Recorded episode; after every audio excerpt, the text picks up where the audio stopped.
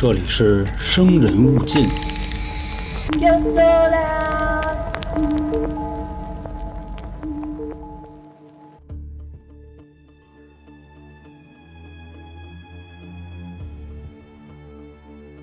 我现在只能看见他的两条腿和他手里的刀。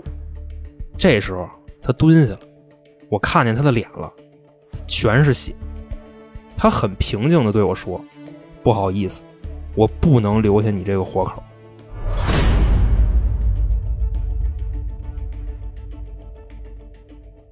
大家好，欢迎收听由春点为您带来的《生人勿近》，我是老航。本期节目呢，继续给大家带来香港十大奇案系列。那我今天要说的这个呢，可能是香港十大奇案中啊知名度最高的一件事儿。这个案子呢，咱们可能小时候啊或多或少的都看过影视作品，是什么呀？人肉叉烧包啊，就算没看过，也应该听过吧？啊，当然有人说这个不算香港十大奇案，为什么呢？因为这个案子的发生地在澳门。啊，还有人说呢，这个应该算屯门色魔不算，反正你上百度上搜去啊，搜这个香港十大奇案，前两条就不一样。排第三的这个啊，有人说是八仙饭店灭门的啊，就是这人肉叉烧包，也有说是屯门色魔的。但咱们台的一贯宗旨啊，这俩事儿不管哪个是啊，咱们全说，就算他俩是并列第三嘛啊，头一个第三咱们已经说过了，就这个屯门色魔。今天呢，咱们说另一个第三，就是这个八仙饭店灭门案。至于说为什么一个澳门的事儿被纳入了香港十大奇案啊，这个我后边会说到。那咱们就闲言少叙，书归正传。一九八五年的八月份，在澳门的一处海滩啊，有几个泳装美女正在嬉戏啊，跟海里玩球呢。不是你们想的那个球啊，就南半球、北半球的，他们玩的是打气的那个球啊，不是硅胶的那种啊。就说玩着玩着啊，有一个人把这球给打远了，打岸边去了。这时候这几个姐姐就过去捡球啊，啊，过去一看，这球旁边啊有一个那种编织袋子，就新鲜啊，说这袋子里边装的这什么玩意儿？是不是什么值钱的东西？其实大家的想法都是一样的啊。你要是跟街上看见一个包，跟地下扔着半天没人要啊！你过去捡起来，第一件事就是看看里边有什么。反正那几个姐姐就那么看着啊，产生了强烈的好奇心，就想看看这里边到底是什么。你慢说值钱不值钱呢？你捞一兜子海鲜回去也合适啊。那晚饭有了，我就打开吧。一拉这拉锁，滋儿拉开了，拿眼睛往里一看，那、这几个姐姐全跑了啊！跑的时候还摔一个，玩一马趴。前面那几个人啊都没管他，就疯了一样的跑。那时候海边啊还有好多别人呢，而且这几个姐姐基本上走到哪儿，大家的目光呢就聚集在哪儿。反正就说这意思吧，好多人都看见了啊，几个大妞滋哇乱叫的还跑了。看那个状态啊，应该不像是回家吃饭去，可能是吓着了啊。这时候好多人就围过来了，说瞧瞧吧啊，一大帮人就给这编织袋子就围上了。走近了一看，这里边啊。人手和人腿，那这回行了啊！几位都看见了啊，咱们互相作证啊，这事儿跟咱没关系。反正就说这意思啊。看见以后，海边上的这帮人就报警了。过了那么一会儿啊，澳门警察来了。来这几位啊，还有点不耐烦啊，就在远处那么看着，都不愿意过来，因为他们接警的时候啊，都说了海边发现了这个人类的断手和断脚。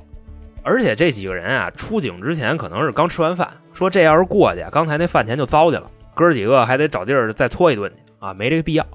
另外那时候啊，在澳门的海边发现什么死尸啊、残尸啊，这也不是什么新鲜事儿，因为有好多呀都是那种偷渡的。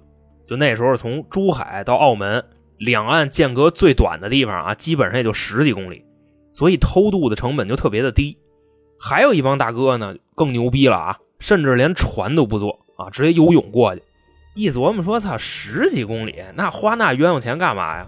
啊，花几毛钱买张地图，看看从哪儿走离得近，都不用找港口啊，随便找临海一地方就跳下去了。反正也就十几公里啊，基本上会游泳的游个一天半天的也就到了。那游的稍微好点的几个钟头，因为只要从珠海往南走就是澳门啊，差不多那时候澳门警察也纳闷啊。”这为什么街上走的都是大圈啊？啊，有身份证吗？一个一个的。咱这块介绍一下啊，什么叫大圈？其实就是大圈仔，主要啊是香港人和澳门人称呼偷渡来的内地人，基本上就这么叫。这块强调的是偷渡啊，不是说你上这个港澳玩去啊，你找一赌场，你跟里摸两把，人管你叫大圈仔，那个不至于。而且那时候偷渡来的大部分都是广东人跟广西人，还都说粤语，跟本地人交流起来基本上没什么障碍。而且这俩地儿的人他聪明啊。来了以后啊，给好多本地人挤的都没饭吃。反正就这么说啊，随着偷渡的人越来越多，澳门的海关缉私部门也越来越开始重视这个事儿了。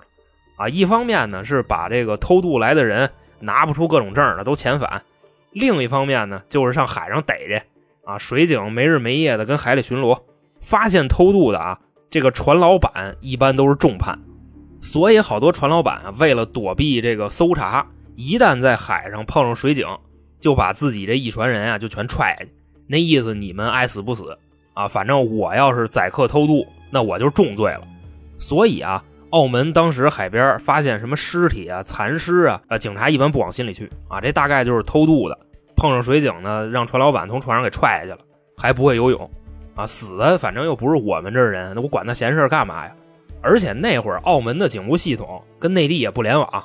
一九八几年的事儿嘛，澳门还没回归呢，还是那个葡萄牙殖民地呢，所以澳门警察啊一般不怎么愿意管这事儿。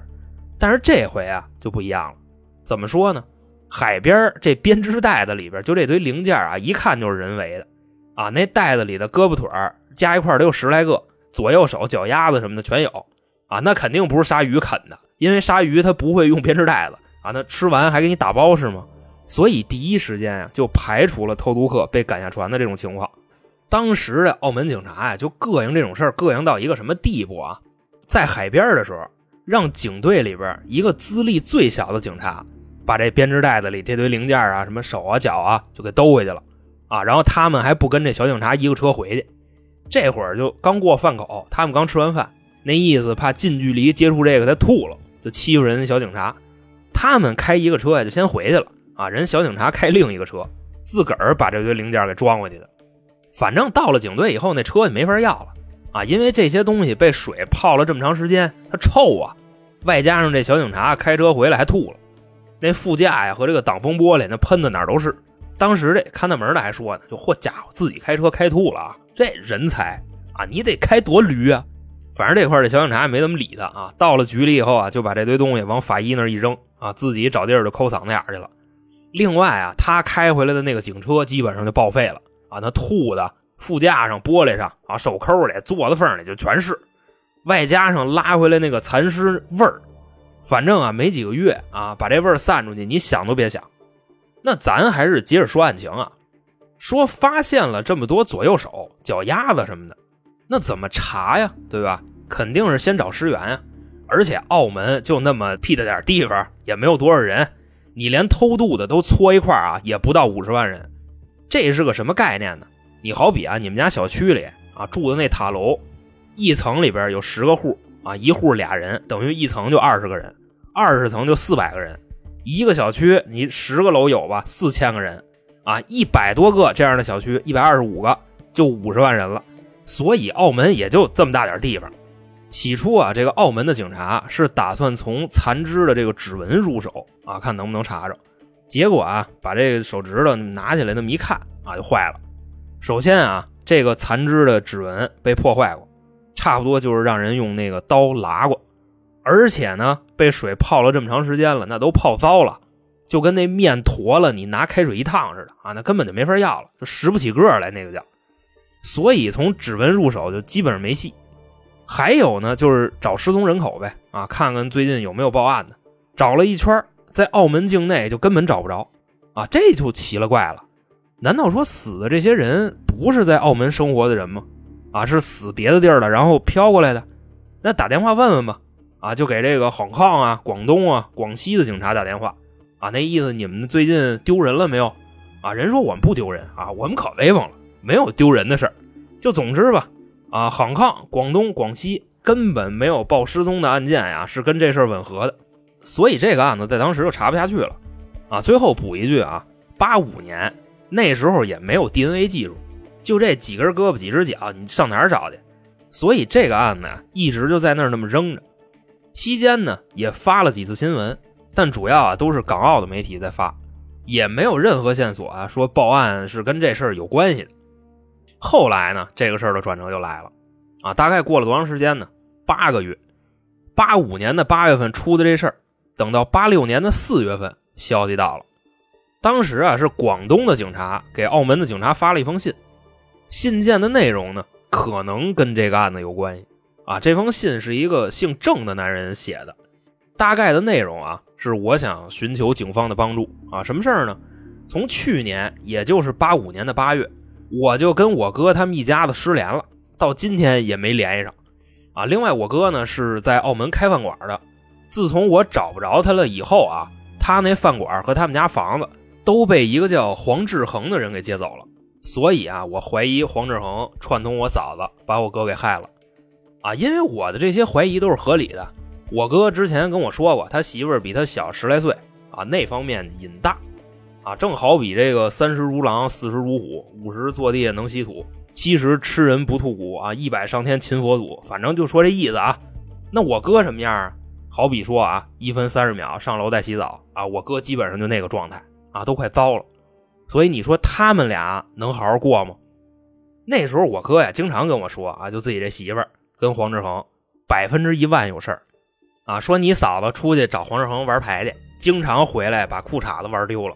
那你说那能是玩牌去了吗？后来这个弟弟啊，就在信里说，发现联系不上哥哥了以后啊，自己就去了一趟哥哥在澳门这饭馆啊，叫八仙饭店。当时呢，发现黄志恒在那儿呢，我哥、我嫂子还他那五个孩子我都没见着啊，我就问呀，怎么回事啊？黄志恒说呀，你嫂子跟我玩牌啊，手臭输我二十万，你们家没钱还，就把这店抵给我了。当时这弟弟一听啊，就有点愣了。啊，因为知道自己那嫂子确实就这样啊，手臭还乐意跟人玩，就属于什么呀？又菜又爱玩，所以那都不叫玩牌了啊，基本上就叫给人送钱去。然后他就问呀，说那我哥一家子去哪儿了？黄志恒说：“我哪知道啊？你哥那么大人了，去哪儿还跟我汇报啊？”哎，这话听着耳熟吧？之前说杀好几十人那龙志民也是这么说的啊！一看给这弟弟噎的没话了，哎，气氛也很尴尬。就想着呀，赶紧把他给打发走，就跟他说：“哎，你还没吃饭呢吧？你跟这吃口饭吧。吃完饭给你们家人打电话，问问你哥上哪儿去了。”说完呀，就给他拿了几个包子，啊，个儿挺小的，澳门人啊管那东西叫叉烧包啊。这弟弟这会儿哪有心思吃饭呀？啊，刚才听黄志恒说完都懵了，但人都这么说了，我又能说什么呢？啊，我哥又不在这儿，又没法对峙，说那就吃呗。啊，吃完了，想想别的办法，就咬了一口这包子。当时啊，那眼神都变了，真好吃啊！长这么大没吃过这么好吃的包子。开始啊，黄志恒就给他拿了四五个啊，他一边吃一边琢磨，反正我哥这店都给你了啊，那我就吃呗，反正我也不给你钱，我吃死你王八蛋！啊，两口一个，两口一个，就这么吃，吃两屉，可不是咱们就小笼包的那个屉啊，他那是大屉。一屉包子得有小二十个啊，怎么吃怎么香，反正吃完就走了。当时说是回广东了，因为跟澳门没见着自己哥哥嫂子啊，孩子什么的全没见着。这回家了以后呢，时间就一天一天的过啊，都半年多了。刚才咱们说嘛，八个月啊，期间也是怎么想怎么不对，说我哥能去哪儿呢？啊，也不联系我，索性啊就把这个事儿的前因后果都写在信里，交给广东警察了。主要的内容啊，就是怀疑黄志恒串通了自己的嫂子，害死了自己的哥哥，然后呢，带着好几个孩子藏起来了。其实咱这么说啊，当时的澳门警察一听见这个，想象力也是挺丰富的，因为郑家的弟弟怀疑是自己的哥哥遇害了，但是呢，嫂子和孩子也没见着，那就真有可能是八个月以前海边残尸的那个事儿，这丢一家子，就算是这俩事儿没关系。这也得好好查，这是多少人的业务啊！啊，听完这事儿直接就去了。不过当时啊，澳门警察没有证据，所以想的是啊，先不能惊动黄志恒啊，万一问半天狗屁没有，再跑了那不行，那就打草惊蛇了。所以啊，先询问他附近的邻居，前后找了好几十个啊，大家纷纷就说啊，从去年八月份开始，就没见过老郑他们一家子。他们家那饭馆后来也是黄志恒干着呢。啊，那时候问黄志恒说：“这饭馆怎么你干了？之前老板哪儿去了？”黄志恒就说：“老郑家输他好多钱啊，二十多万，反正欠了也有几年了，还不上，就把这饭馆押给我了。他们家去哪儿了？我哪知道啊？啊，那老郑又不是我儿子，什么事都跟我说，爱去哪儿去哪儿呗。反正啊，有人这么问，黄志恒就这么说。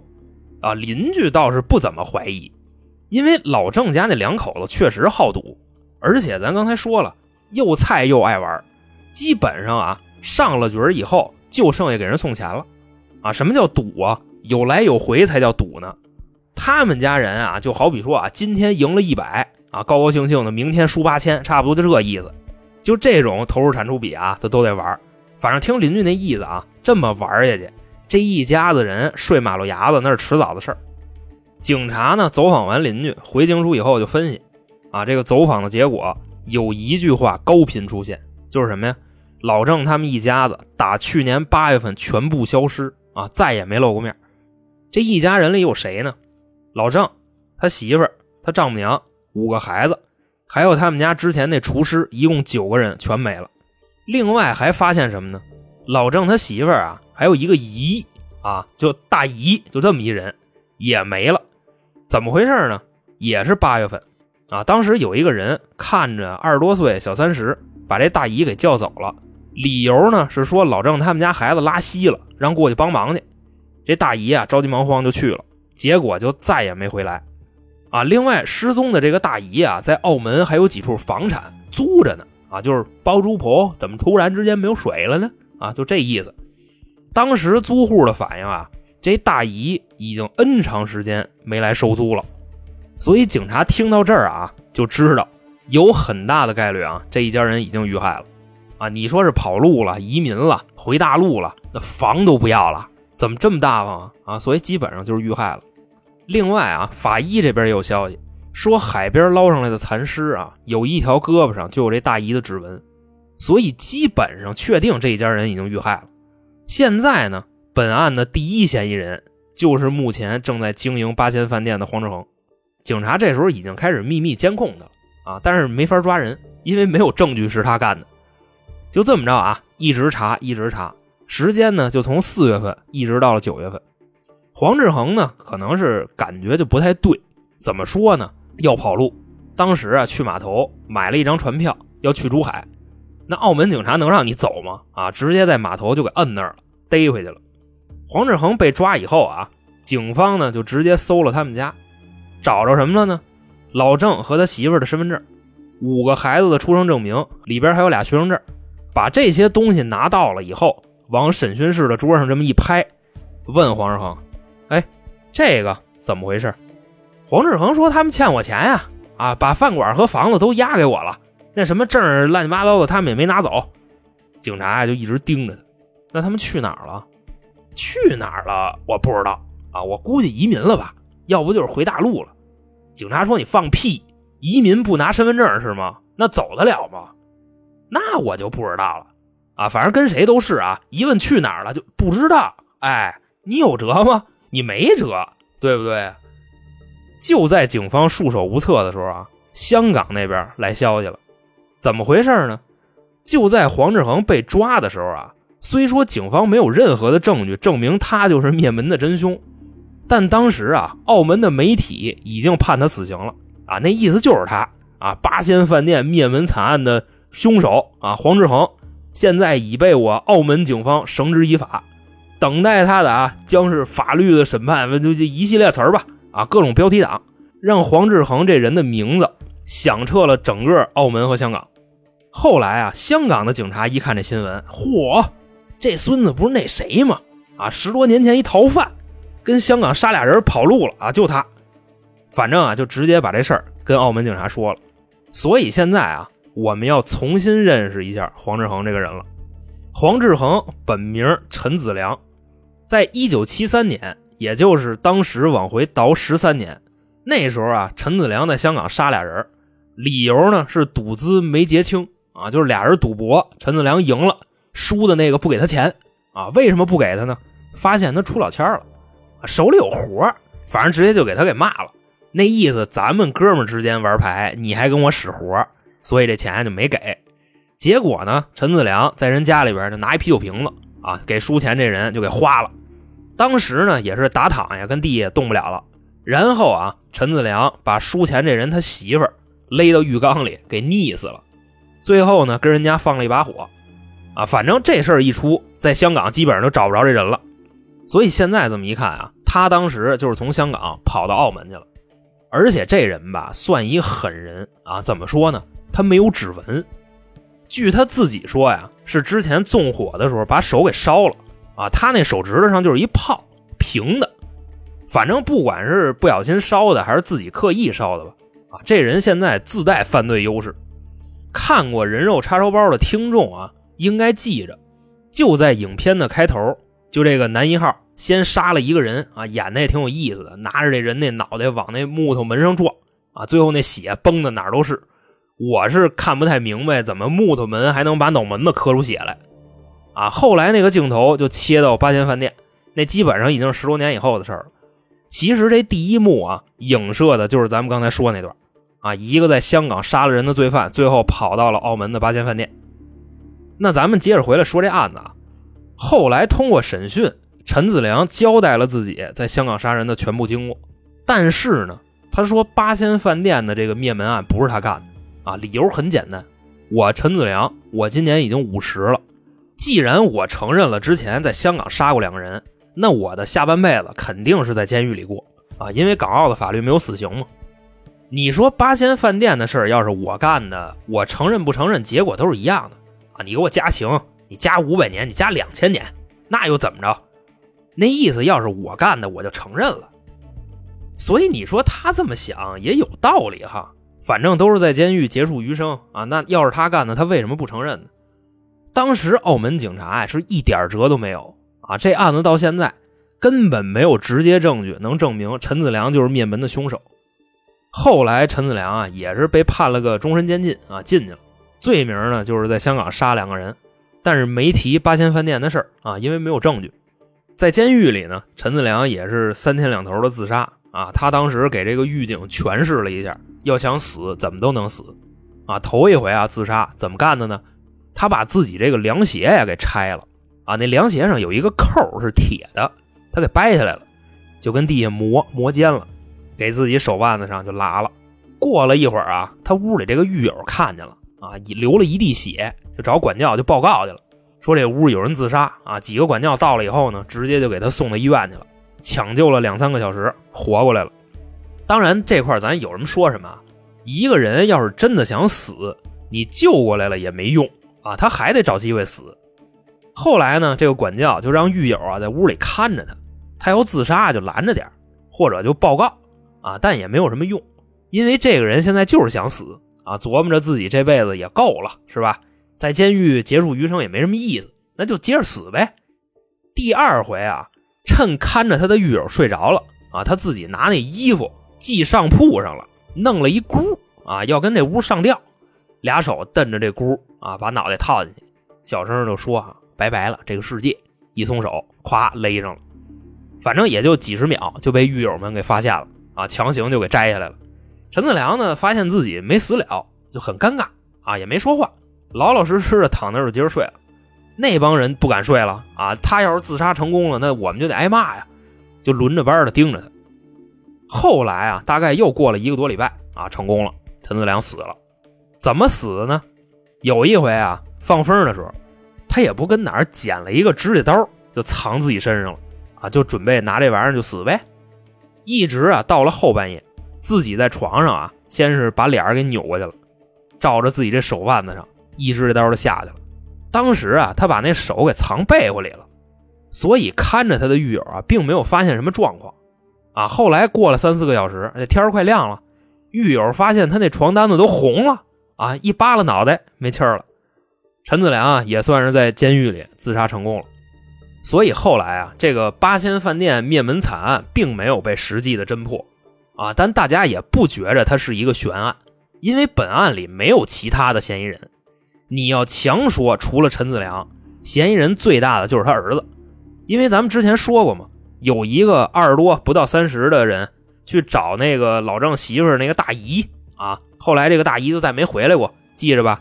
其实去找人的啊，应该就是陈子良他这儿子，但是呢，又没有什么证据啊，邻居也辨认不出来。所以呢，这个案子除了是说你把所有的证据都放在台面上，基本上也就这样了。另外呢，在监狱里啊，陈子良的狱友给警察透露点消息，这狱友啊跟警察说啊，陈子良告诉我们呀，就八千饭店那老板姓郑啊，还是什么玩意儿啊，欠他二十万，但是呢。这二十万不是借的钱啊，是赌债。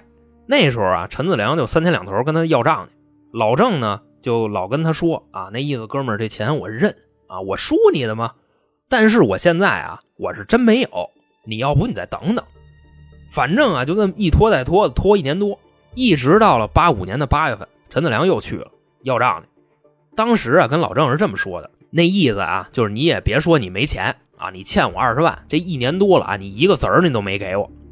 再说你也没好好攒钱呀，啊，你这天天还玩牌呢，你今儿输点，明儿输点的，你干脆呀，你这样，你不没钱吗？啊，一下拿不出来，你把你这店给我，这不就完了吗？两账相抵。当时说完这番话啊，俩人跟那儿僵了差不多得有几分钟。后来老郑说那不行啊，这店给不了你，反正直接就给撅了。陈子良说：“那这样啊，你不给电，那你分期行吧？咱也别缓了。这一年多我一个子儿都没见着啊！你今天先给我拿两万块钱，剩下的钱你慢慢给，这不完了吗？”当时啊，说完拿电顶账的时候，其实老郑就已经不耐烦了。后来这话一说出来啊，老郑直接就急了啊，就骂他来着。那时候喊的黄志恒啊，因为老郑不知道他叫陈子良，就说：“哎，你有完没完呢？啊，一天催，两天催，你天天催。”我现在烦了啊，知道吗？我不给你，你又怎么着啊？就开始耍赖。陈子良一听这话啊，说：“老丫子，你跟我这玩青皮呢是吧？啊，这么多邻居都知道你欠我钱，你说不给就不给，你讲不讲理啊？”老郑说：“我操，哎，他们要是知道，你找他们去呀！啊，你别跟我要，我就不给你了，你怎么着吧？”反正这话一说出来，陈子良彻底急了啊！首先，这二十万不是借的，是赌债，而且也没有字据。基本上就要不回来了，所以说呢，这个希望越大，失望就越大。当时啊，跟他们家饭馆随手就抄起一把菜刀，另外呢，那时候老郑的儿子就在旁边呢，一把就给薅过来了，啊，把这刀架这小孩脖子上。我再问你一次啊，给不给钱？当时老郑肯定就慌了嘛，哎，别别别别别，有话好说，有话好说，我给给给给给给钱给钱，想办法行吗？这时候啊，老郑家的其他人，就自己这媳妇儿还有这帮孩子。听见外边吵吵起来了，就都出来了。看见外边这个景当时啊，这帮孩子脑子里没反应过来啊，就在想这个黄叔叔要干嘛呀？啊，一边跟爸爸吵架，一边拿刀顶在弟弟的脖子上。啊，弟弟哭的稀里哗啦的，都快背过气去了。这时候呢，老郑他媳妇说话了，跟黄志恒说：“咱们切回来啊，现在这罪犯叫黄志恒啊，因为他们一家子人根本就不知道陈子良的事儿。”老郑他媳妇儿就看着黄志恒，就说：“老黄啊。”有话好好说啊！咱这关系一直都不错，你可不能这样啊！他们关系确实不错啊，因为他们俩是破鞋。黄志恒就说：“你少跟我来这个啊！你给钱不给钱吧？”老郑这时候啊就跪地上了啊！我给我给啊！你先把我儿子放了，我凑钱我慢慢给你。黄志恒啊就低头看了他一眼，我操！哎，刚才你要这么说多好啊，还慢慢还我。哎，现在没钱是吧？行，一会儿你就有了。啊！你看我怎么安排你的。说完这句啊，直接就招呼老郑他媳妇儿：“哎，那儿有绳子，把你老公和那厨子啊，外加还这几个孩子都给我捆上，把嘴也给我堵上，咱呀慢慢的玩啊。”说完以后，老郑他媳妇儿拿着绳子给这一屋子人，除了黄志恒和自己，全给捆上了，嘴也都堵上了。黄志恒呢，这时候拿刀顶着那小儿子，冲着老郑：“，你不牛逼吗？”你不不给钱吗？行，你看好了啊！这句话刚说完，老郑他媳妇儿就觉着有点不对了啊，就说他们俩是破鞋啊，但黄志恒拿刀架着的可是自己的儿子，这时候就冲过来抢，一边抢就一边喊啊救命啊杀人了！黄志恒呢看他这么一喊，就一念之间啊，一刀怼这女的脖子上，那血啪就喷出来了啊，喷了小儿子一脸，小儿子当时哇就哭了。刚宰喊的啊，现在小儿子又开始喊，直接一刀摸脖子了。其实啊，到现在为止，黄志恒都不是谋杀啊，他这是冲动杀人。但是呢，只要这个口子一开，一个羊也是赶，两羊也是放，索性啊，这一屋子人全给剁了，一共九个人。老郑、老郑媳妇儿、五个孩子，那厨子，还有老郑丈母娘，心想一不做二不休啊！现在他们家唯一的亲戚就是老郑媳妇那大姨，直接呀就让自己的儿子去给他喊过来，就说老郑的小儿子拉稀了啊，让他过来帮忙来。后来这大姨一进门。看见这一屋子尸体啊，什么样都有。要喊还没喊呢，黄志恒过来啊，一刀也给了了。总共啊，八千饭店这一家子十个人，一夜之间全没了。啊，这个就是在监狱里边狱友的口供。我觉着啊，咱可以换一个角度来描述这个事儿啊，因为我刚才啊是站在杀人者的视角说的，他杀人的他肯定不害怕呀。那我要换到被杀者的视角呢？咱们试试啊。在电影里，第一波杀戮一共死了九个人，最后一个死的啊是老郑的大女儿，等于说啊，他目睹了黄志恒完整的杀人经过。这小孩呢，真正开始害怕，应该是自己被捆上的时候。现在啊，咱们进那个场景里边啊，我现在是大女儿，妈妈把我的手和脚捆上了，用布条勒上了我的嘴，我也不知道为什么。邻居黄叔叔要这么对待我们，啊，他跟爸爸妈妈的关系一直很好，甚至刚才他们还在一起打麻将。这时候啊，妈妈推了他一把，试图把弟弟抢过来，但黄叔叔手里有刀，啊，他把妈妈砍死了，弟弟也开始哭了，他又把弟弟砍死了。爸爸见妈妈和弟弟都死了，疯狂的想要挣开绳子，但是没等他挣开呢。黄叔叔就把爸爸的头给切下来了，紧接着就是大厨和外婆被黄叔叔杀了，现在只剩下我和三个妹妹了。我们拼命的想喊出来，但我们的嘴都被布条子给封上了，所以我们只能往后退。黄叔叔抓着小妹的头发，把她拎起来，走到爸爸的尸体前，对着他说：“老郑啊，你看你那个屌样，你连自己的妻小都保护不了，你就是一窝囊废。”活该你死！说完了，直接一刀把小妹的脖子给抹了，血当时喷了他一身。紧接着啊，他又朝三妹走了过去，跟小妹一样抹的脖子，然后又朝着二妹走过去了。这时候我已经退到墙角的桌子底下了，我的后边就是墙，我已经没处退了，就看见他呀抓着二妹的头发朝我走过来了。他把二妹放在我头顶的桌子上，我就听见一声菜刀敲击木板的声音，就见二妹的头从桌上滚到了地上。这时候我只能看见他的腿，但我确定他知道我在这儿。在他砍死爸爸妈妈、弟弟妹妹的时候，我的脑子里是空的，但就这么一瞬间，我想起来好多东西。本身是平静的一天，我放学以后呢，背着书包回家。写完了作业，再跟弟弟妹妹抢电视看。不知道为什么，黄叔叔让妈妈把我们都捆上，然后杀死了我们家所有人。现在只剩下我一个人了，我应该怎么办？他就一直站那看着我，我的背后就是墙，我也没地方退了。我现在只能看见他的两条腿和他手里的刀。这时候他蹲下了，我看见他的脸了，全是血。他很平静的对我说：“不好意思，我不能留下你这个活口。”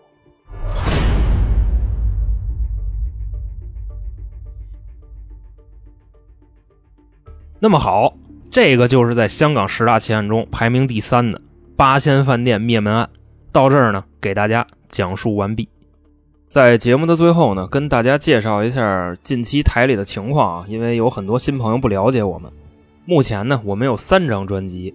除了您现在听的这个啊，还有两个其他的，也是咱们台的原班人马。一个叫三角铁，主要分享一些我们在生活中有意思的经历。另外呢，还会经常请一些嘉宾啊，擅长特殊领域的，比方说男女情感啊、风水算命啊、孩子不孝啊、爹妈胡闹啊，大概就这类题材。